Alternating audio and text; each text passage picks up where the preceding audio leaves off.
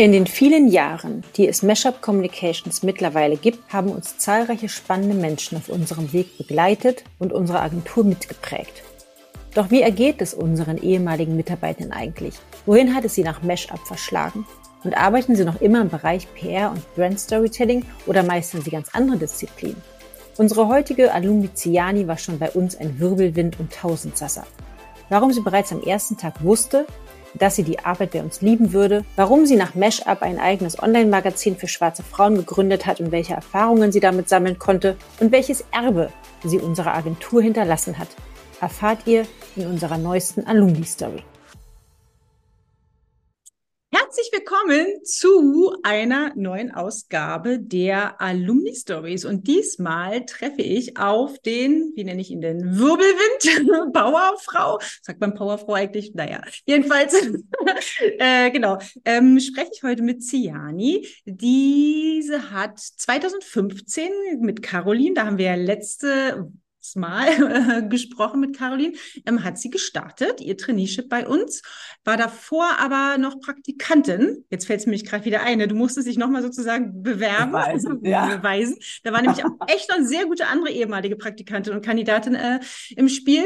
Und ähm, genau, ich äh, war sehr schnell davon überzeugt, dass wir die richtige Entscheidung getroffen haben, denn sie hat die Messlatte für die anderen Trainees ziemlich hochgelegt, war ziemlich, ziemlich schnell in allem. Ich weiß gar nicht, nee, ich glaube, den Kundenbildungsmarkt hast du dann erst als Beraterin übernommen, ne? der mhm. ja auch quasi dann äh, die Stunden nochmal erhöht hat, weil du einfach so viele Gastbeiträge eingetütet hast, dass du nicht hinterhergekommen bist oder sie. Und woran ich mich auch noch stark erinnere, ist, als ich dann nach deinem Traineeship dir eine Stelle angeboten habe als Beraterin und du hast gesagt, ja, aber nur, wenn ich meinen Hund mitbringen darf komme ich.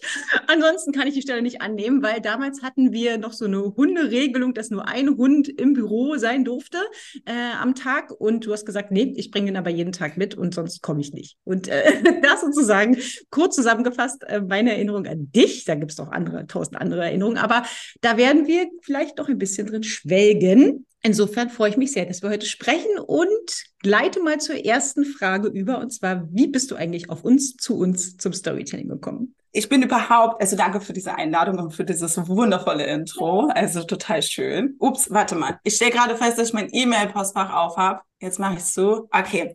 Ähm, genau, auf Storytelling oder auf PR-Storytelling bin ich gekommen, weil ich eigentlich ursprünglich Hochzeitsplanerin werden wollte. Ich weiß auch nicht, warum ich dann am Ende ich habe mir Kopf, ich hatte einfach diese Vorstellung, das ist der schönste Tag des Lebens von Menschen und ich würde es gerne organisieren. Bis ich dann Dokus dazu gesehen habe und realisiert habe, dass es extrem. Es ist einfach ein Hardcore-Job. Genau, und dann habe ich gedacht, okay, gut, jetzt habe ich mich eh schon so darauf festgebissen, was gibt es in der Nähe davon und habe mich relativ schnell für so GründerInnen interessiert und für diesen Pathos, so was Neues zu starten. Und damals habt ihr euch ja auf Startup-Kommunikation spezialisiert. Genau, und dann äh, habe ich es gegoogelt und euer äh, SEO. Und ich fand euch sehr sympathisch und habe ich mich beworben und wurde schon eingeladen. Und äh, vielleicht also warum hast du, du hast ja ein Praktikum bei uns gemacht, ne? Also warum wolltest du dann auch dein Traineeship bei uns machen? Ich bin, ich kann mich doch an meinen ersten Praktikumstag erinnern. Und vielleicht ist das so meine erste Anekdote. Und ich wusste, dass mehrere Leute anfangen. Ich glaube, es war ein Riesenzustrom. Ich glaube, wir waren, es waren vier Trainees und vier PraktikantInnen oder drei PraktikantInnen. Ich weiß, war dieses Gruppenfoto ist auf jeden Fall sehr groß von Ja, damals. es war Fall waren wir so eine Riesenmeute, die da reinkamen. Mhm. Also, hallo. Und ich weiß auch, dass ich da ankam. Und man muss dazu sagen, meine Vorstellung von PR basierte auf ähm, ähm, auf amerikanische popkulturelle Referenzen. So alle tragen schwarz und sind sehr so sehr schlecht gelaunt oder cool oder so. Ich hatte so eine, glaube ich, so eine sehr lustig. Was hast du denn geguckt? Glaube, ich bin halt einfach Reality. Ich bin halt Millennial. Ich bin Reality-Show-Typ. Und ich glaube, ich habe The Hills damals geguckt oder oh, so. Oh ja, aber, aber, aber das war halt. An. Genau, die aber haben Mode-PR gemacht. Und die waren halt so, alles ist so super cool. Und ich dachte so, okay, wow, jetzt bin ich so gespannt und komm so rein. Und bei euch war es eher so bunt und warm und wirklich, also so total liebevoll so. Und dann hab, kann ich mich doch erinnern, dass ich dachte, oh Gott, ich bin jetzt Veganerin und die haben so ein riesen Buffet vorbereitet. Und jetzt komme ich und sage, ich kann gar nichts davon essen oder so. Und dann sag ich so, ja, ich bin vegan. Und dann kam mir so, echt? Und kam auf mich zu, hat mich so einen Arm genommen. Und dann weiß ich noch, ich hatte ja mein, mein, mein Praktikum habe ich damals auf Sansibar gemacht. Und wir sind dann hochgegangen. Da, wo ich jetzt gerade sitze und Da, wo du jetzt gerade schmilzt. und wir gehen hoch und mir gegenüber saß Jan Norder. Und ich weiß auch, Jan sieht aus wie eine Mischung aus Ryan Gosling und Meister Propper. Er ist einfach so ein cooler Typ und total warm. Und dann komme ich da an, erster Tag, wir sind am Schwitzen, denkst so, oh mein Gott, alles ist so anders, als ich es mir vorgestellt habe. Und dann sitzt er mir, ja, ich habe noch einen Blog und bin Influencerin. Und Carola so, ja, und ich mache so Backsachen und Backkreation. Und Steffi saß auch da und war so, ja, ich habe so einen Blog noch, wo ich äh, äh, so Gedichte und so essayistische Sachen schreibe. So jeder hat irgendwas Cooles gemacht und ich war so, okay, wow, wo bin, wo bin ich hier gelandet? Aber gleichzeitig war es so ein total warmer Ort. So, es war so richtig lieb und warm. Und ich weiß auch, dass ich auch als Praktikantin mich so voll schnell einbringen konnte. Ich weiß auch, dass ich nur äh, Miriam ähm, so eine Kundin vorgeschlagen hatte, die so NGO-Sachen gemacht hatte. Und ich glaube, es war so meine dritte Woche. Und Miriam meinte dann so, ja, komm ins Büro, wir reden darüber und war dann so, na ja, also das ist halt, das macht halt keinen Sinn, aber wir machen Pro Bono Projekte und willst du das nicht als den ersten Kunden sozusagen machen? Und das fand ich so cool, weil ich so eher immer so in Betrieben war, wo es alles sehr hierarchisch war, so du bist ein Praktikant, du musst dich beweisen, du hast nichts zu sagen, du bringst nichts Interessantes mit und das war schon anders bei euch und es war auch alles war anders bei euch. Ich weiß noch, als ich erzählt habe, ich habe Homeoffice und die Leute meinten so, aha, also du liegst den ganzen Tag im Pyjama und machst gar nichts. Und dann kam die Pandemie und jetzt sind alle so, ich Homeoffice. Und ihr wart ja so super progressiv damit. Es gab ja kaum jemanden, der irgendwie das gemacht hatte, Hund ins Büro, Homeoffice, eine Praktikantin, einen Kunden geben und so. Das heißt, ich habe mich sehr wohl gefühlt. Und ich muss auch sagen, so, also ich finde es auch total cool, dass wir das machen, weil wie oft setzt man sich hin und denkt so über seine Anfänge nach. Aber ich habe dann darüber nachgedacht und dachte so, ich hatte es so gut. Das ist wie der erste Freund, den man hat. Und es läuft so. Wir haben dich versaut dann. Genau, und jetzt war die Messlatte so hoch. Deswegen bin ich ja selbstständig geworden. Darüber ja. haben wir gleich geredet. Aber ja. das war dann so, so erstmal, dass sie beide Chefinnen wart, dass sie beide Frauen wart in der Kommunikationsbranche, wo zwar viele Frauen arbeiten, aber leiten tun das immer die Männer. Das war ja neu ihr wart ja meine ersten großen, also es war ja mein erster großer Job sozusagen. Mhm. Ihr wart so meine ersten und dann komme ich da raus und denke so, oh, die ganze Welt ist voller Männer. so ganz und ihr habt so, ihr habt auch alle so total ernst genommen von Anfang an. Und deswegen war es für mich klar, so nach dem ersten Tag kam ich nach Hause und dann haben mich meine Friends gefragt, wie war es? Und ich so, ich liebe es. ich, ich werde meinen Friendship da kriegen. Ich, ich, die werden mich nie wieder los. Genau, und dann, ich habe dir im Vorgespräch, habe ich dir ja gesagt, ne, vielleicht hast du irgendeine Anekdote oder auch ein Projekt, worauf du stolz bist. Und du hast dann aber jetzt zu mir gesagt, du hast es jetzt gar nicht gemacht, aber ich ja. Ja, ich muss aber den Rotkäppchen-Sekt denken und lass uns mal einen mitbringen, ja. So, und jetzt ja. habe ich ja hier, ich habe einen ja. Rosé genommen, weil ich, ähm, ich bin nämlich gar nicht so ein großer Rotkäppchen-Fan. Ja. Ich versuche jetzt aufzumachen. In der Hitze wird es schwer. Ich habe äh, als, ja, man muss. Aber sag mal erstmal, warum Rotkäppchen, ja? Das ist ja hier unserer werten Hörerschaft. Genau, ein Ritual zu den Meschis war, dass wir jeden Freitag die Happy Hour hatten und zusammenkamen und Rotkäppchen getrunken haben oder nicht. Zum Beispiel, du Nora mochtest kein Rotkäppchen, sagt. Und haben einfach die, das Wochenende ausklingen lassen und haben miteinander gesprochen. Das war irgendwie schön, weil das war auch so interessant. Ich glaube, ich habe ja auch bei euch richtig Freunde gemacht. So, ich habe ja auch so viel mit Tommy Dobbs ähm, Zeit verbracht und auch Caroline Behrens. Natürlich haben wir beide Trainee, ein Trainee zusammen gemacht, aber mit denen habe ich auch total viel Zeit verbracht, sozusagen. Aber auch mit den Praxis, die wir hatten, das war total schön. Also wie, was für enge Freundschaften. Und die sind halt in äh, den Rotkäppchen-Momenten so entstanden. Und dein, du hast ja deine Freunde auch zur Happy Hour mitgebracht. Ne? Also ich trinke jetzt hier auf äh, nicht leeren Magen, Gott sei Dank. ich habe extra vernünftig Karottenreis und so gegessen. Ich habe ich hab Spezi mitgebracht. Warum? Ich weiß nicht, einfach so. Ach so, einfach so, okay, dann stoßen so. wir jetzt trotzdem an. Ja, genau. Darauf, und ich habe gedacht, ich mache es hier rein, dann fühlt es so ein bisschen. Aber ja, auf. Äh, kling, kling. So ASMR-mäßig so. Ah, mm, mm. Ja, es ist nicht. Wie ist es? Ich finde es schön, dass du es durchziehst für uns beide. Mhm. Ja, mache ich. Ich habe aber, wie gesagt, Rosé extra gekauft, weil ich bin eher so die das Rosé Girl. Mhm. Ja, aber stimmt, du hattest damals kein Rotkäppchen-Sekt getrunken. Was hast du denn immer gemacht? Na doch, ich habe auch, aber ich war dann froh, ja, dass wir dann mal gewechselt sind irgendwann auf Prosecco. Ich konnte es einfach nicht mehr sehen. Ja. Ja, das stimmt. Aber es ist für immer in meinem Kopf, wenn ich Rotkäppchen-Sekt irgendwo sehe, denke ich so, Mashup. Ich muss auch an Miriam und an Mashup denken. Bei Rotkäppchen. Ja. Hm, vielleicht ähm, gibt es aber auch irgendwie was, weißt du, worauf du besonders stolz bist ähm, aus der Zeit? Oh ja. Oh ja. Ich muss ähm, ich muss daran denken, tatsächlich an meinen ersten Kunden quasi. Das war so, ein, so eine NGO-Vereinigung. Das war in der Zeit, wo so, so ein hoher Fluchtzustrom war in Berlin. Und die haben im Prinzip, äh, das war ein Startup und die haben im Prinzip, ah, wie war das nochmal, medizinische Übersetzung angeboten für Leute, die fluchtsuchend sind, dass sie schnell medizinische Unterstützung kriegen konnten. Und ich glaube, ich war so stolz darauf, dass ich irgendwie so als kleiner, als kleines Rädchen des Systems, so hatte ich mich zumindest damals gefühlt, so reinkam und gesagt habe, Miriam, let's do this, das ist awesome. Und sie meinte zu mir, du halt, so mach mal alles alleine sozusagen. Aber worauf bin ich stolz? Es gibt sehr viele Sachen, auf die ich stolz bin. Ich bin stolz darauf, dass ich eine Mashup-Bibliothek angeführt habe. Die haben wir immer noch und auch und aber auch wirklich jetzt richtig, richtig geil digital. Okay. Ich bin stolz auf uns, die ist richtig gut, oh, ja. Wie Hm. toll. Ja, da konnte ich mein Nerdy-Buch da sein, mein Book-Nerdtum so richtig ausleben. Darauf bin ich sehr stolz. Ähm, und auf jeden Fall, ja, es gibt so KundInnen, über die ich nachdenke, wo ich denke, die sind so cool. Und auch ähm, KollegInnen, mit denen man schöne Sachen erlebt hat. Ja. Hm. Aber jetzt so, ich glaube, mein Top, mein absolutes Top-Lieblings, ich bin stolz darauf, ist auf jeden Fall die Mescher-Bibliothek. Wie lustig. Und ich habe vergessen, dass du die eingeführt hast, siehst du. Also, wir haben sie immer Deswegen noch machen diese tatsächlich. Alumni-Sachen Sinn. So geil. ja. Nein. Und ähm, wir haben zum Beispiel auch, wir haben jetzt so eine äh, Mitarbeiterin aktuell, Michaela, die ist auch so ein Wissensdurst-Schwamm. Und ich glaube, die hat inzwischen alle Bücher aus dieser Bibliothek gelesen gefühlt. Also, ja, Okay, wobei sie viele, glaube ich, auch selbst gekauft hat, weil sie die immer so toll fand. Aber tatsächlich, wir haben sie digitalisiert, dieses richtig äh, professionell und sie müsste wahrscheinlich noch öfter genutzt werden. Also hier kurzer Aufruf an alle Meschis. Ähm, genau, weil man da wirklich tolle Bücher ähm, sich äh, rausziehen kann. Hm, vielleicht, genau, als du ja dann gegangen bist nach deinem Traineeship, du warst ja auch Beraterin noch, also nach deiner, ne? Ja, ich habe die ganze Karriereleiter. Fast genau wie bei Liam, also ne, die, die Geschäftsführung nicht, aber so, genau. Als du dann quasi ähm, gegangen bist, haben wir, was ich auch nämlich ähm, noch weiß, haben wir eine super, super Abschiedsfeier Feier gemacht Ja. im Büro, eine richtige Party. Es war auf jeden Fall Ja. Winter, muss ich glaube ich. Wir haben drin Ja. total viel getanzt, ich habe ein paar Tränchen verdrückt und so weiter. Erzähl mal, welchen Weg du nach Mashup eingeschlagen hast und warum.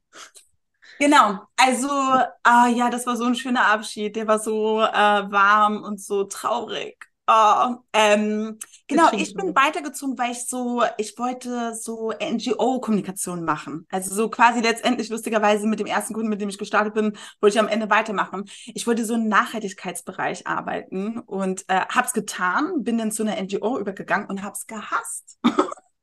Genau, das war ja, weil wir beide einen Workshop gegeben haben, ne? Da hast du die ja kennengelernt. Wir ebnen immer so den Weg. Nein, aber es ist alles gut. so Mm. Und ja. es ist auch nicht gut, dass du es gehasst hast, aber es war, glaube ich, eine große Erkenntnis für dich, ne? Ja, und ich würde auch gar nicht mal sagen, dass es an denen lag oder so. Das war einfach so, ich kann mich auch erinnern, wie ich reinkam und meinte so, ähm, und jemand auf mich zukam und meinte so, ja, wir brauchen eine Pressemitteilung. Ich so, cool, um wie viel Uhr wann denn? Und die waren so, ja, in einem Monat. ich war so, okay, wow, das ist anders. Aber irgendwie, ich glaube, das war, ich glaube, das ist das, was ich äh, schon anfänglich so beschrieben habe. Dieses, es war sehr schwer, nach euch was zu finden, ähm, was so gut war, wo man sich so einbringen und so wohlfühlen konnte. Und es war irgendwie, hat es nicht so gestimmt. Und ich weiß auch, dass ich drüber nachgedacht habe, so ein bisschen wie kalter Kaffee sollte man nicht aufwärmen oder so, sollte ich zurückgehen zum und So. Wirklich? Also, Ja. ja. du hast, ich, ich, ich habe mir schon mal, man müsste eigentlich, hätten wir immer so Golden Tickets oder sowas vergeben müssen, weißt du? Also so nach dem Motto, die Tür ist aber auf oder so, ne? Also, ich meine, Ja, aber das war dann so, ne, ich meine, da hatte sich auch so, das ist halt so, ne, das, es hat sich so viel verändert, die Leute von damals waren nicht mehr da und es war halt auch, ich glaube auch, dass es auch dieser Moment oder diese Phase war, die ich so konservieren wollte und einfach, glaube ich, realisieren musste, ich muss einfach meinen eigenen anderen Weg finden. mhm. Aber ich war da, glaube ich, so, ich glaube, so knapp ein Jahr und war Mhm. wirklich sehr unglücklich. Und alle waren unglücklich. Die, also das Unternehmen war unglücklich, dass ich unglücklich war. Also wir waren alle unglücklich darüber. Mhm. Dann dachte ich so, okay, ich mache jetzt mein eigenes Ding. Ich habe keine Lust, jetzt irgendwie wohin zu gehen, woanders. Irgendwie gefällt es mir nicht. Und man muss ja auch dazu sagen, diese Situation, die ich beschrieben habe, mit so, ich komme da rein, irgendwie Mia macht ihr Dinge und Carola macht ihr Dinge und Inga Möke hat einen Pudelwohl-Blog. Das heißt, irgendwie haben ja alle und, und wir haben ja auch so mit so, so Kreativen und Menschen zu tun gehabt, die natürlich ein Unternehmen gegründet haben, aber oft mit so einem, so einem Veränderungsdrang, dieses so, Mhm. ich will was bewegen, ich will was machen. Und das hat mich schon total begeistert. Und dann dachte ich so, okay, gut, äh, ich habe jetzt so lange Leute dabei beraten, äh, wie sie in der Gründungsphase so sind. Jetzt mache ich selber und habe dann gesagt, okay, ich probiere es aus. Ich gründe ein Magazin für schwarze Frauen namens Rosa Mac. Und hatte keine Ahnung, worauf ich mich einlasse, aber ich war viel zu traurig über die eine Station und viel zu enthusiastisch äh, von der anderen Station habe gesagt, okay, ich mache das einfach. Und es lief total gut. Also ich habe einfach gegründet, ich habe gesagt, ich gebe mir ein Jahr, wenn in einem Jahr ich mich nicht finanzieren kann und es nicht funktioniert, dann ist es okay. Dann habe ich es wenigstens probiert und mal ausgelebt und weiß, dass ich äh, ähm, oder stelle mir niemals die Frage, was wäre wenn sozusagen. Aber es ging ziemlich schnell. Ich glaube, so nach vier Monaten kamen wir ins Media Lab Bayern. Ich bin mhm. als Berlinerin nach München gezogen. Da kann man sehen, wie ernst ich das und bin da hingezogen und das war cool. Da hatten wir erstmal eine Finanzierung und da habe ich auf jeden Fall erstmal das Interessante ist ja im Prinzip, so Mashup hat mich ja super darauf vorbereitet, so Startup-Kommunikation, so mhm. wie kommuniziere ich, dass ich was gegründet habe. Und es war schon die Stärke von Rosamond. Relativ schnell kannten viele so MedienmacherInnen und MultiplikatorInnen das Rosamac. Und das ist immer noch eins, was sie im Kopf haben, so wenn sie denken, okay, was gibt es so in Deutschland als Magazin oder als Mediumkonzept so für BPOCs in Deutschen in Genau, Deutschland vor allem, weil es es ja nicht gab vorher. Ne? Du hast ja festgestellt, dass es einfach das erste Magazin eigentlich überhaupt war, was quasi die Zielgruppe anspricht. Ne? Ja, ja, und oft dachte ich so, weil es nicht so viele gab. Und ich dachte immer so, mein Verkaufsargument war immer, es gibt drei Magazine über Weihnachtsbäume, zwei über Fuß und es gibt sogar das Met, ein Magazin für Menschen, die gerne Fleisch essen. Aber es gibt keins, das einfach so die Welten von schwarzen Frauen porträtiert in Deutschland. Yeah. So, das war so quasi mein Argument und das war, das war hart. Also das Media Lab war hart. Ich habe ja? so viel gearbeitet. Ja, die haben das auch super, ich meine, die haben auch so vom, vom so von der Energie so auch so zu euch so vom Mashup gepasst. Die haben ein schönes Design gehabt, die hatten coole Sachen, um uns irgendwie so, ne, uns ein cooles Gefühl zu geben. Und ich weiß noch, dass sie denn, wir mussten alle drei Monate beweisen, ob unsere Zahlen stimmen. Das heißt, wir mussten wieder von der Jury pitchen. Und dann hat die Leiterin das immer so ganz dramatisch gemacht, wie bei Germany's Next Topmodel, so nach Motto, wer kriegt das nächste Bild? Und auf dem Bild oh war uns drauf. Ja, das war total, aber es war gut, das war eine gute Schule, das war total anstrengend, ich war danach sehr äh, erschöpft. Aber weil du, genau, das Witzige ist, also du sprichst ja jetzt immer von wir, ne? Weil ich kann mich ja. erinnern, dass du damals gesagt hast, so, da hast du auch schon super viel gearbeitet und da haben wir, glaube ich, drüber gesprochen, dass du auch mal weißt du, dein. Du, was, mein, was, meinst du denn? Naja, du hast, du hast einfach rund um die Uhr gearbeitet und wir haben gesagt, Ciani, du musst auch ein bisschen Pause ja. mal machen. Ne? Also ja. du kannst nicht nur quasi ja. arbeiten, arbeiten, arbeiten. Und du hast ja dann mit Freelancerinnen vor allem zusammengearbeitet, oder? Wir, du hast ja, eigentlich warst du ja alleine. Alleine. Ich war mhm. zu Beginn allein. Ich war mal zu zweit, dann war ich alleine, dann war ich wieder mhm. zu zweit, dann war ich wieder alleine, dann war ich wieder zu zweit, dann war ich wieder alleine, dann war ich mal zu dritt. Mhm. Da war ich wieder alleine. Und jetzt, Wie ist denn jetzt der Status quo? Genau, jetzt ist es so, dass wir ähm, ein Core-Team von vier Personen sind. Mhm. Und dann haben wir immer noch FreelancerInnen. Mhm. Also das Konzept funktioniert immer noch am besten. Ja, das ist so der aktuelle Status. Und zu Beginn habe ich, das ist so interessant, weil ich in diesem Media Lab so die ganze Zeit darüber nachgedacht habe, im Prinzip über euch habe ich so viel nachgedacht. Ich dachte so, okay, was für eine Geschäftsführerin möchte ich sein? So, das ist gar nicht so leicht. Oder mhm. auch zu merken, dass so die studentische Aushilfskraft schon zwar in einem Altersbereich ist, aber so gleichzeitig so ist so, ne, so du bist mhm. ja irgendwie Chefin und dich doch anders behandelt als die mhm. anderen im mhm. Unternehmen und so. Also das, das ist so witzig, weil das ist so eine Anekdote, die mir so in den Anfangszeiten von Mashup ähm, im Gedächtnis geblieben Wir waren nur vier Leute, ja, Miriam, ja. ich, eine Trainee, eine Praktikantin. Wir saßen in einem Raum quasi, wie gesagt, fast ja. eigentlich wie an einem Tisch und trotzdem haben die Trainee und die Praktikantin es geschafft, sich über damals Skype fürs Mittagessen zu verabreden, aufzustehen und zu gehen. Und irgendwie und ich dachte, also ich meine, so, ja. wir könnten ja auch ja. mal gefragt werden. Und ich meine, jetzt ist es alles so ein bisschen anders, aber das war, fand ich total faszinierend, weil ich dachte so krass, ich bin noch gar nicht so viel anders als ihr und trotzdem ähm, ist es in den Köpfen ja. ein anderes Level auf einmal, ne? Ja. Vor allem, das ist ja, ihr seid ja auch so nah, ne? Also das ist halt so irre. Also es ist nicht mit jeder Person so gewesen, aber es gab so ein paar Leute, die haben dann immer so gelacht und dann kam ich dazu und dann hörten sie auf. Ah, so, man ist so gemein. Aber das ist irgendwie, ja, keine Ahnung, das ist denn so eine, so. ich habe Hierarchie im Kopf oder so, ich mhm. weiß es nicht. Ich habe das auch, ich, zum Beispiel auch länger, länger her schon, ne? wenn wir zusammen irgendwie Party gemacht haben und ja. dann ja, das ist übrigens meine Chefin. Und da war gleich so, mhm. Und ich dann so, hallo, ich bin trotzdem Mensch. Weißt du, mit dem man Spaß haben kann. Da so, wie, wie gehst du mit deiner Chefin irgendwo hin? Weißt du, so, Ja, ich war gleich so ein erinnern. Ja. Stimmungskiller. ja, du hast keine andere Identität mehr. Also du bist einfach Mhm. irgendwie anders. Mhm. Du bist Mhm. Genau. Und das, das war schon weird, weil ich, vor allem in dieser Anfangsphase so, ich verstehe das, dass du jetzt zum Beispiel sagst, ja, okay, ne, aber am Anfang so, wo man doch so sehr alles selber macht und auch genau dieselben Mhm. Aufgaben macht wie alle anderen sozusagen, Mhm. fand ich das auch total unangenehm, so dieser, diesen Prozess sozusagen. Ja, also das, das habe ich quasi danach gemacht.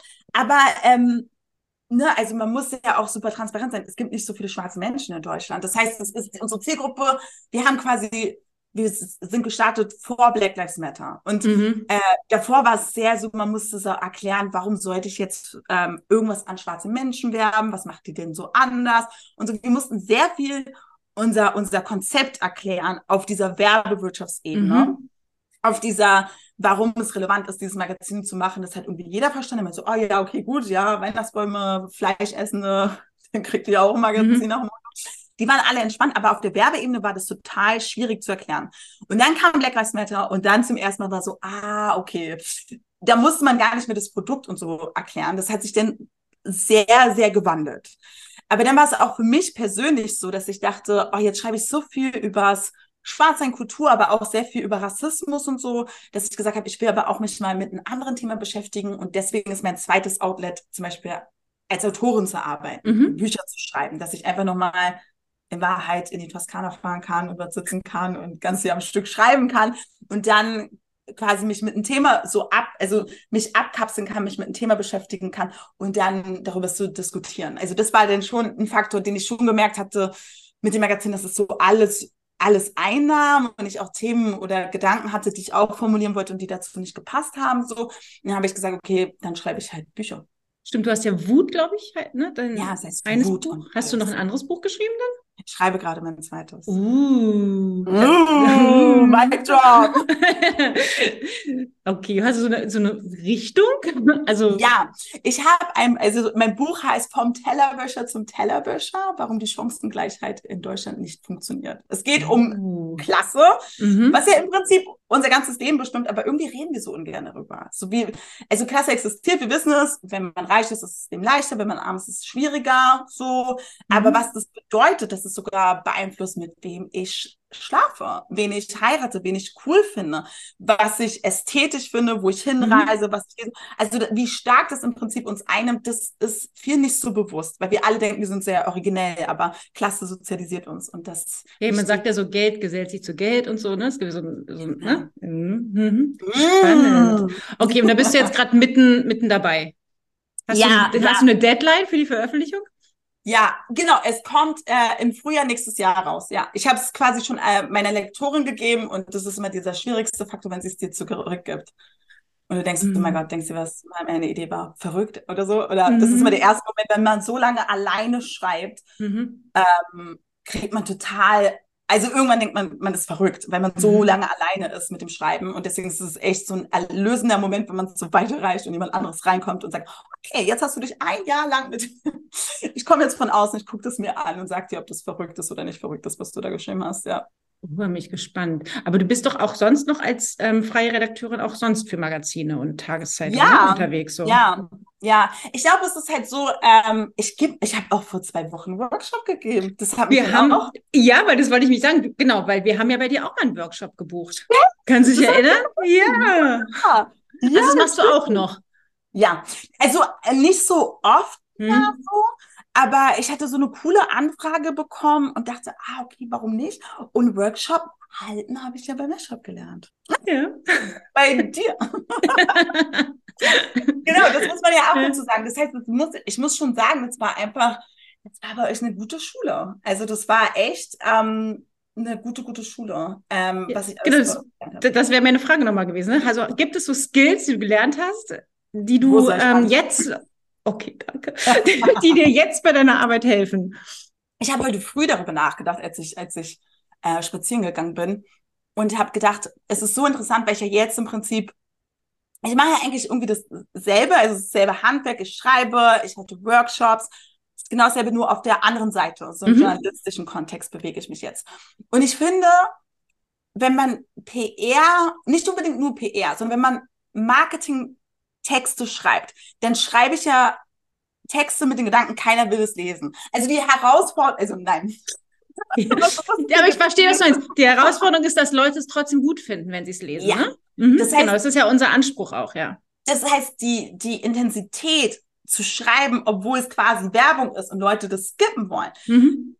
Das war eine viel intensivere Schule dadurch. So. Mhm. Und auch dieser Gedanke so, das musst du, das muss deine Oma verstehen können oder ein Kind, was du Mhm. da schreibst. Das heißt, so auf der Werbebranche, also aus der Werbebranche zu kommen und dann dort schreiben zu lernen, ist so extrem klasseninklusiv. Es denkt wirklich so, jeder soll es verstehen. Jemand mit einem Doktor, jemand ohne Abschluss, alle sollen es verstehen. Und im Journalismus ist es so ein bisschen elitärer. Also sie Mhm. sagen, sie sagen, es sollen alle verstehen, aber irgendwie auch nicht, weil Mhm. Journalismus erreicht man schon Leute, die gerne Artikel lesen, so Mhm. und, und die sich mit solchen Themen beschäftigen. Und auf der anderen Seite ist es so mehr so, es richtet sich an alle. Und deswegen würde ich schon sagen, dass dadurch mein Schreiben immer mit dem geprägt war, das runterzubrechen, das auch ein bisschen sexy zu machen, auch Mhm. wenn es ein äh, schwieriges Thema ist. Und ich glaube, das hat mich schon, oder das hat mein Schreiben, glaube ich, sehr geprägt, dass ich eigentlich im im Prinzip auf der anderen Seite, auf der PR-Seite schreiben gelernt habe und dann in den Journalismus Mhm. bin.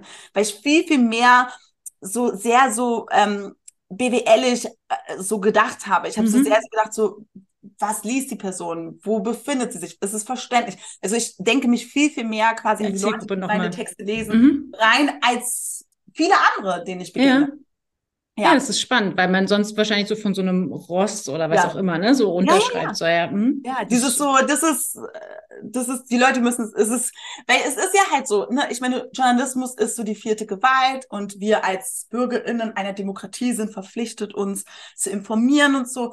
Und ich glaube, da ist es einfach so die ganz andere, das ist halt auch so viele journalistische Unternehmen, so zum Beispiel sind auch so Ministerien, wenn man so an Deutschlandradio denkt, Mhm. oder so an öffentlich-rechtliche, das sind halt auch Ministerien, so, es ist halt Amt. Und da ist es so ein bisschen, das ist schon anders, ähm, von dieser Perspektive in die PR zu kommen, weil ich finde, das war viel, viel, erklär noch mehr und so. Und das habe ich mir ähm, ab und zu drifte ich dann so rein, dann sage ich sowas wie Intersektionalität und Rassismus und, Und alle so. Genau, Mhm. und benutze Begriffe, aber hab dann immer so dieses Training, so Intersektionalität, mehrfach das, also dass ich dann immer so schon das übersetze, das habe ich auf jeden Fall bei euch gelernt. Das, Ja, ähm, total wichtig. Das, was ich immer ja. sagen, ne? gegen den Fluch des Wissens sozusagen ankämpfen. Und mh, genau. Ja, und auch tatsächlich, ne, unser, unser Ansatz ist ja auch, natürlich sprechen wir auch über die Heldenreise des Unternehmens, aber eben eigentlich zu schauen, was sind Themen, die Ja. ne, mit dem Unternehmen zusammengehören äh, und die man halt dann irgendwie äh, dann da äh, als Mehrwert äh, quasi nach außen trägt. Ne? Ja. Wenn ich an, äh, an Billomat denke, ich weiß gar nicht, ob du das gemacht hast oder später Manja oder sowas, was wir da für Themen hatten, weißt du? Also Ja. kann ich mein Dirndl äh, absetzen auf einem Oktoberfest? ist, das irgendwie Berufskleidung? Und so, nein, habe ich dann gelernt. Weißt du, so eine Dinge, so, ne? Oder wie kann ich irgendwie als Selbstständiger dann irgendwie äh, auf meiner Reise doch irgendwie Steuervergünstigung äh, oder sowas dann da Ja, einfahren. Ne? Also so eine Sachen, die ja erstmal nichts damit ähm, mit dem Tool als solches zu tun hatten. ja. Ne? Aber es ist so witzig, dass du Billomat sagst. Abgesehen davon, dass mein absoluter Nein, ich will nicht sagen, dass mein absoluter Lieb- Alle KundInnen, die ich hatte. aber ja. Aber wir hatten natürlich eine schöne, eine schöne Verbindung, eine schöne, schöne Beziehung zueinander. Und witzig ist, als ich angefangen habe, selbstständig zu werden, musste ich ja meine Steuererklärung machen. hast du mit Billomat gemacht? Und es war so krass. Alles, wenn ich gegoogelt habe, wie mache ich das? Da kam immer das. Weil wir den, einfach so, alles oh. durchschwemmt haben. Und da habe ich auch wieder gedacht, das ist so krass, ne? Das war voll, das war voll der Service sozusagen. Das ist ein kostenloser Service für uns alle. Wir können das googeln und da erklärt jemand ganz simpel, das, so machst du deine Einkommenssteuer, das kannst du absetzen, das nicht und so.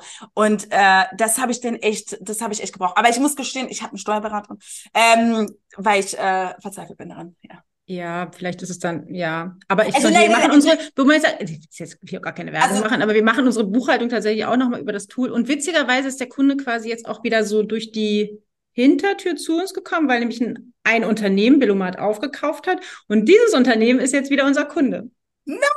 Mehr. Das, äh, es kommen also immer Leute, Boomerang, weißt du, kommen wieder, ob Kunden oder vielleicht auch mal MitarbeiterInnen. Oh. ähm, ich überlege ich gerade. Ich noch, aber ich wollte noch, ich glaube, ich hatte noch was. Warte mal, ich hatte, glaube ich, irgendwas noch was, wo ich dachte, das habe ich auch so wirklich mitgenommen. Ähm, es war auf jeden Fall dieses so, oh ja, oh ja, gerade in der ersten Zeit vom Rosamac, wie kann ich mit wenig Budget so viele Leute auf mich aufmerksam machen? Und ich glaube, am Anfang haben viele Leute nicht gewusst, dass das Rosamac eine Ein-Personen-Show war. Aber so. ich meine, das ist aber auch gut so. Das habe ich, guck mal, das ähm, hat Miriam ja mit Mashup auch so gemacht. Ne? Die hat ja quasi auch bewusst gesagt, sie nennt die Agentur nicht nach ihrem Namen, sondern sie gibt dem quasi den Anstrich einer Agentur schon. Ja. Weil das natürlich, du wirst größer gesehen, ne? du ja. äh, sprichst halt in Wir-Form, also was, ne? Ähm, und hast ja auch eine Vision. Das ist, kommt ja. ja. dazu, ne? Wenn du halt nur sagst, ja, ich bin hier Ciani Mac, dann, gut, jetzt war ja eine Zeit lang, was jetzt irgendwie in, ja, ich meine Barbara Schöneberger und ich glaube, von Guido wurde es wieder eingestellt, weißt du, das war ja so zeitweise so ein Trend oder Joko Winterscheid, dass man so Prominenten so ein, so ein Magazin gibt, so. Aber du machst es ja in dem Moment, wo du es halt quasi dem so einen Namen gibst und so weiter, machst du es ja auch größer, ne, finde ich. Ja. ja. ja. Und hast du mal überlegt, also war das mal so eine Idee, dass du es auch mal in Print machst oder so? Oder? Oh, ich glaube, ja, so bin ich gestartet. Ich würde mhm. unbedingt ein Printmagazin machen, aber ich glaube, ich glaube, das war einfach in das, also äh, wir sind ja im, also nur so zum Disclaimer, was ist das Media Lab? Das Media Lab ist im Prinzip so ein Inkubator. Das ist ein staatlicher Inkubator. Das mhm. heißt, sie haben keine Anteile an deinem Unternehmen. Äh, und die geben dir Kohle. Und dann musst du ganz viele Sachen machen mit unterschiedlichen InvestorInnen, Business Angels reden und so. Und da wurde ganz schnell klar, dass keiner daran interessiert war, eine Printversion zu übernehmen, sozusagen. Also wir wollten das immer so als Jubiläumsgeburtstags-Special, mhm. aber nie in die Printrichtung gehen. Mhm es sich für unsere Zielgruppe nicht gelohnt hatte. Ja, wir sind mhm. in, ganz im Gegenteil, wir sind in so einen Videobereich gegangen. Ja. Wir sind eher mehr Videocontent und so. Das haben macht, wir dann mehr gemacht. Naja, macht ja Sinn beim Online-Magazin, wenn man das nicht alles komplett ausschöpft und so weiter. Ne? Und weil unsere größte Herausforderung auch war, wie, also Social Media war das Einzige, wie wir unsere Zielgruppe finden konnten. Mhm. Also wir waren am Anfang, wo sollten wir jetzt irgendwie cross werben oder so. Mhm. Das hatten wir nicht. Also Social Media war wirklich für uns die einzige Möglichkeit, unsere Zielgruppe zu erreichen, weil die auch alle halt total digital affin sind. Ja, ja, total. Ja. Aber berätst du manchmal auch Leute ähm, quasi, wie sie irgendwie ein Magazin gründen können? Das habe ich, ja, um ehrlich zu sein, ja. Also ich mache das nicht so quasi als feste Einnahmequelle, mhm. aber ich kriege viele E-Mails von unterschiedlichen Leuten, ähm, die sagen, hey, ich würde auch gerne ein Magazin machen oder hast du da einen Rat? Und zu Beginn, das weiß ich noch, hatten mich viele ähm, so Legacy-Medien angefragt. Was sind Legacy-Medien? Sag mir das mal. da ist es, der Fluch des äh, Legacy-Medien sind so diese, diese großen Medienhäuser, so öffentlich-rechtliche oder der mm, Spiegel okay. oder mhm. oder so. Das sind diese alten, ähm, so diese über mehrere Generationen bestehenden Magazine sozusagen.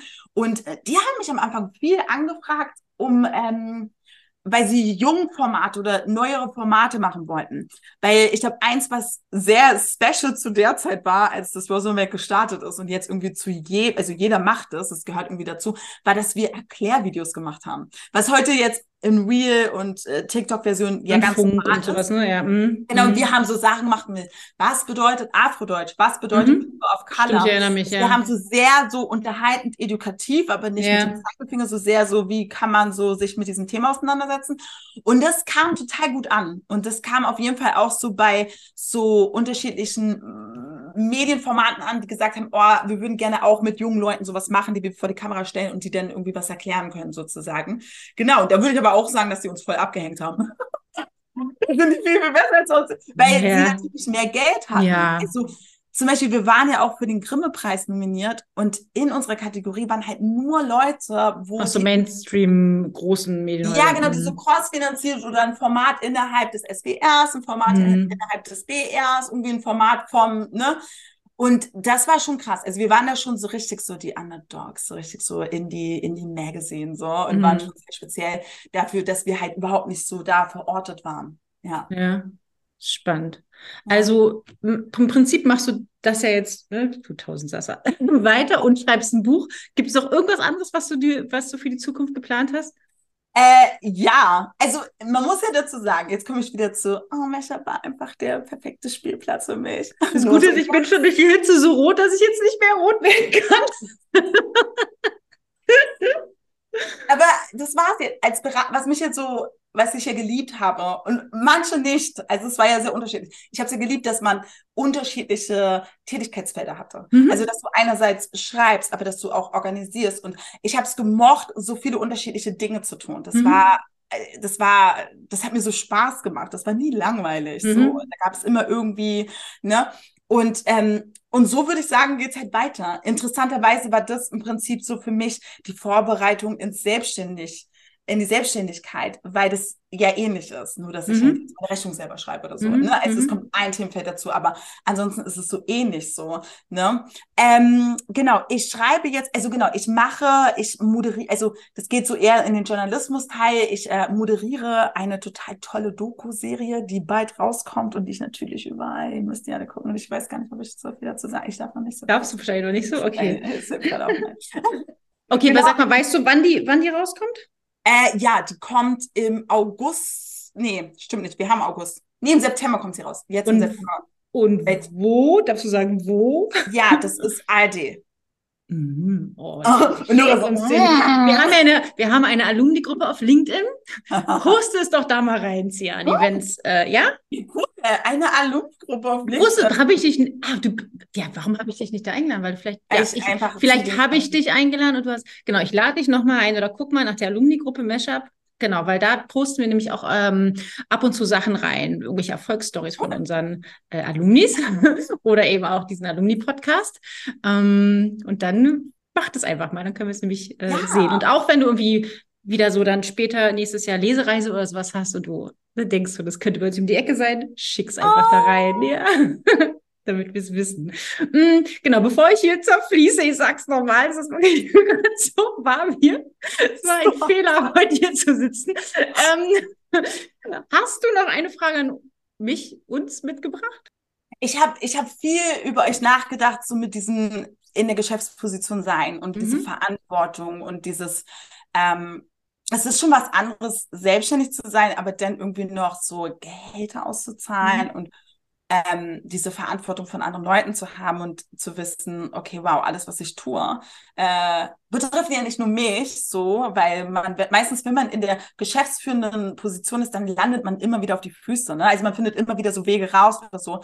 Aber was ich mich gefragt habe, ist, ähm, ja, wird es mit der Zeit leichter? Hast du, hast du dich über die Jahre beim Mesh-Up sozusagen in dieser Funktion verändert? denke mir gerade so, natürlich hast du dich bestimmt verändert. Mm, also ich glaube generell als Mensch habe ich mich verändert. Ich glaube, ich bin schon einerseits empathischer geworden. Früher waren mir Menschen nicht so wichtig. Ich war mir wichtiger. Ich darf es gar nicht so laut sagen. Oh, ja, genau. Aber ich habe, ja, aber ich habe mit der Zeit ähm, ja, also genau. Einerseits brauche ich meinen Freiraum. Einerseits ähm, ist es für mich auch wichtig, mich zurückziehen zu können. Und ähm, ich habe da manchmal auch manchmal auch mit gehadert, genau diese Rolle zu haben. Und irgendwie, was ich sage, oder ne, Miriam kennt es auch, was wir sagen, ist besonders wichtig. Und wenn wir den Menschen loben und den anderen nicht, dann wird es irgendwie anders gesehen, als wenn jemand anders es macht und so. Mhm. Ähm, aber mir ist es schon wichtig tatsächlich, dass es den Leuten gut geht. Und manchmal muss man dann aber auch ein bisschen Abstand von halten, weil man kann ja nicht immer dafür verantwortlich sein. Also die Leute sind ja dann auch wieder ne, selbst dafür verantwortlich. Also genau. das ist immer so ein Spagat zwischen, nein, du bist nicht für alles verantwortlich. Ähm, und nein, du kannst, du bist, du kannst auch nicht immer Ansprechpartnerin sein für jede Kleinigkeit. Und auf der anderen Seite will man natürlich, dass es den Leuten in der Agentur gut geht. Ne? Ich möchte ja nicht irgendwie da Zwist haben oder sowas. Und insofern muss man sich dann doch wieder einschalten. Und ähm, wir haben dann eher so, ja, sagen wir mal, ähm, Programme dafür, weißt du? Also wir haben Retrospektiven und wir haben irgendwie, vor allem gerade Julia, so als Head of Onboarding ist viel quasi in der Anfangszeit dabei, aber ist auch jemand, ähm, an die man sich dann wenden kann, wenn man irgendwie nicht mit der Geschäftsführung sprechen möchte und es gibt irgendwelche Probleme oder sowas. Insofern, weißt du, gibt es dann immer einerseits was ganz Gutes, einen Abstand und auf der anderen Seite mag ich total gerne, mit Menschen auch zu, ähm, ja, eine Verbindung zu haben. Ja, deswegen zum Beispiel, ich liebe jetzt auch diese Alumni-Stories, habe ich festgestellt, weil es einfach total schön ist, weil man natürlich auch ja in einer gewissen Art und Weise auch ja irgendwie pri eine private Ebene hat Weißt du so? Mhm. Und natürlich mit dem einen mehr, mit dem anderen weniger und gerade vielleicht mit manchen Praktikantinnen erstmal fast gar nicht mehr, weißt du so, aber ähm, mit manchen dann doch wieder, weißt du so. Und, ähm, und insofern weiß ich nicht, also genau, habe ich mich bestimmt, bestimmt irgendwie geändert, ja, also äh, ich glaube, ja, schon irgendwie offener. Aber was die Verantwortung angeht, zum Beispiel, ist es so, dass ich Gott sei Dank ein sehr, sehr positiv denkender Mensch bin. Mhm. Gott sei Dank hat auch Miriam die Zahlen vor allem irgendwie immer vor Augen und, ähm, und, und, äh, und will mich auch nicht manchmal so belasten oder sowas, weißt du, aber man weiß ja immer ungefähr, wo man so steht und so. Und es gab selten aber Momente, wo ich jetzt schlaflose Nächte hatte. Ja, also ich weiß auch die Verantwortung sozusagen. Ich weiß, wenn es irgendwie äh, mal schwierig ist, dann ist sogar das Gehalt von mir und Miriam das erste, was sozusagen gekürzt wird, ist was von den Mitarbeitenden quasi nicht, logischerweise. Ich kann nicht Gehälter kürzen, außer wir hatten mal irgendwie drei Monate Kurzarbeit in der, in der Anfangs-Corona-Phase. Aber genau, also insofern ist es eigentlich, ich kann mir mal nicht, ich kann mir das schlechteste Szenario nicht ausmalen. Ich denke immer mhm. positiv und ich denke, es wird immer ein Happy End geben. Und selbst in schwierigen Situationen denke ich immer, das ist eine geile Story wenn's mal, wenn wir das überwunden haben, dann haben wir wieder was zu erzählen, weißt du? Das habe ich irgendwie oh. so aus meiner, wahrscheinlich als ich irgendwie meine erste Weltreise gemacht habe und nach einer Woche irgendwie ähm, ausgeraubt wurde und da so saß, irgendwie auf dem Polizeipräsidium und die da mit Schreibmaschine alles abgetippt haben und ich dachte so, naja, in fünf Jahren hast du die beste Story ever. so nach dem Motto. Und so ist es für mich auch so, dass ich immer denke, das kann gar nicht so schlecht werden oder es wird irgendwas kommt noch, was gut wird. Und insofern kann ich dann damit gut leben. Weißt du, auch mit der Verantwortung. Darf ich noch eine Frage stellen? Darfst noch eine Frage stellen, Siani? Auf die Uhr guckst du, oh, okay. Ja, ich gucke auf die Uhr, genau. Also ich muss in sieben Minuten. Okay, meine letzte Frage ist, ähm, ich meine, das ist ja auch so eine schnelllebige und sich stetig verändernde Industrie. Wirst du irgendwann von Innovation müde? Hm, sagen wir mal so. also, Miriam ist ja ein Mensch, der Innovation liebt. Oh, und ja. ich glaube, dass Mashup auch nicht so wäre, wenn sie nicht wäre, weil sie halt quasi immer angetrieben ist von dem Gedanken, was man noch verbessern kann und äh, wirklich ähm, ja immer schaut, ne, was irgendwie, was kann man optimieren, was kann man irgendwie anders machen, was kann man besser machen, wo, wie sieht es über der Zukunft auf, brauchen wir noch PR, wo, in welche Richtung geht es überhaupt und so weiter und so fort. Ähm, ich glaube, ich bin schon jemand, der dann ähm, einerseits bin ich jemand, der sehr begeisterungsfähig ist und sagt, okay, lass uns das machen. Aber ja. es gibt natürlich auch Momente, wo ich denke so, hatten wir nicht gerade ein neues Tool und jetzt machen wir noch eins. Und dann denke ich auch mal so ein bisschen klischeehaft. Also ich bin jetzt, Gott, wie bin ich denn? 45 Jahre alt. ich bin nicht mehr so bereit für neue Sachen. Ich muss so ein bisschen den Rentnerstatus haben. Nein, aber alles gut, weißt du. man gewöhnt sich doch, wenn man so jung ist, so 20, dann denkt man so, ja, ja ungefähr die neuen Informationen. Und je ja. älter man wird, desto ähm, ja, mag man so Tradition, weißt du so. Und ich bin jetzt auch kein totaler äh, Digitalgegner und verstehe nichts oder sowas, aber es ist halt dann manchmal, ich denke so, okay, nochmal ein neues Tool, versuche ich jetzt da reinzudenken. Und dann, wenn ich es dann habe, dann liebe ich es auch, weil ich dann, wenn ich es verstanden habe, dann ist es auch viel, viel cooler. Aber ja, deswegen, manchmal bin ich ein bisschen langsamer. aber ich andererseits... Ich glaube, ich, wir hatten mal die Situation, dass du zu mir gesagt hattest, so, hey, lass uns mal schauen, ob Snapchat irgendwie was ist für Unternehmen, mhm. ob das mhm. macht. Und mir quasi Recherche gegeben. Und mhm. selbst ich als Millennial saß davor und dachte so, wo ist mein Home-Button? Mhm. ich verstehe Snapchat nicht, ich hasse es. Ja, und voll so, gut, dass wir, nee, und ich fand Snapchat auch super, aber es ist halt immer die Frage natürlich auch, wie bei ne, TikTok mh, oder was auch immer. Ne, also ist es das, was wir als Unternehmen brauchen? Erreichen wir da jetzt ja. unsere Zielgruppe? Und ähm, nehmen ja. wir nicht lieber weniger Kanäle und die machen wir vernünftig, anstatt zu sagen, ja wo muss ich jetzt noch alles rumsurfen? Und dann auch die Frage, wenn ich das mache, das fängt ja schon bei Reels an, in der Agentur, weißt du, wer stellt sich zur Verfügung? Weil mhm. ich bin's nicht. Also, weißt du, also ich, ich, laufe gerne durchs Bild, ich sage gerne irgendwas, aber ich bin zum Beispiel nicht mehr diejenige, die irgendwelche Trends kennt, weißt du, und die dann hier so keine Ahnung, irgendwas so machen. Genau, also genau, ich mache keine Tänze und gar nicht so. Und ähm, ich meine, ich bin jetzt auch, guck mal, mein Sohn ist jetzt 14 Jahre alt, genauso alt wie Meshup. Und ich meine, der denkt auch immer so, ich, ähm, was hat er neulich gesagt? Du siehst zwar nicht alt aus, aber du verhältst dich so. Und so äh, ungefähr in dem coolen Level bewege ich mich so. Was mir aber egal ist, weil ich weiß, was meine Stärken sind. hey, und außerdem ja. ist es ja auch cool, weil du hast ja eine Agentur voll mit Menschen, die vermutlich sowas gerne machen. Also ist doch smart. Das ist halt das Smarte, das habe ich auch von euch gelernt. So, eine Stärke und eine Schwäche kann man immer mit einer anderen Person ausgleichen. Und zusammen ist es, oder in der Gruppe ist es immer eh, ist man eh am stärksten und am besten. Mhm, das ist ein schönes Schlusswort, Jani. Nora, danke. Ich danke Ja. dir. Ich habe hier nochmal diesen, also wirklich, äh, Rotkäppchen, äh, Rosé trocken. Ich habe gleich ein Meeting, wo ich äh, so kreative ähm, Ideen für einen Kunden äh, brainstormen muss. Ich glaube, ich habe eine gute Grundlage geschaffen. Ja. Ähm, und habe jetzt langsam, naja, ich meine Gesichtsfarbe ist aber noch wunderbar. und ich weiß gar nicht, warum du so perfekt aussiehst. Du hast wahrscheinlich einen wunderbar klimatisierten Raum. Hier ist ein Filter drauf. Das Ähm, naja, gut, aber ich habe mir auch Eitelkeit abgewöhnt. Insofern ist das alles egal. Du es war mir ein Fest, es war mir ein Fest. Und ähm, genau, das nächste Mal treffen wir uns persönlich, habe ich äh, Oh, mir vorgenommen. Ja. Unbedingt. Genau. Ich Und dann, da äh, die Fächerbibliothek bringst- mir angucken hier. Genau, und du bringst Und durch die. Gegend laufen und alle reminden, dass ich die begonnen habe, weil du hast es ja vergessen. Mhm, das erzähle ich jetzt nochmal als Anekdote im Wochenmeeting. so, Luciani. Dann also, hab einen schönen Tag. Du gehst jetzt gleich Ja. um Dreh, ne? Ich, wie gesagt, habe jetzt ein Kreativmeeting sozusagen und ähm, dann äh, hören wir uns. vielen Dank fürs Zuhören, ihr Lieben, und vielen Dank, Ciani. Tschüss.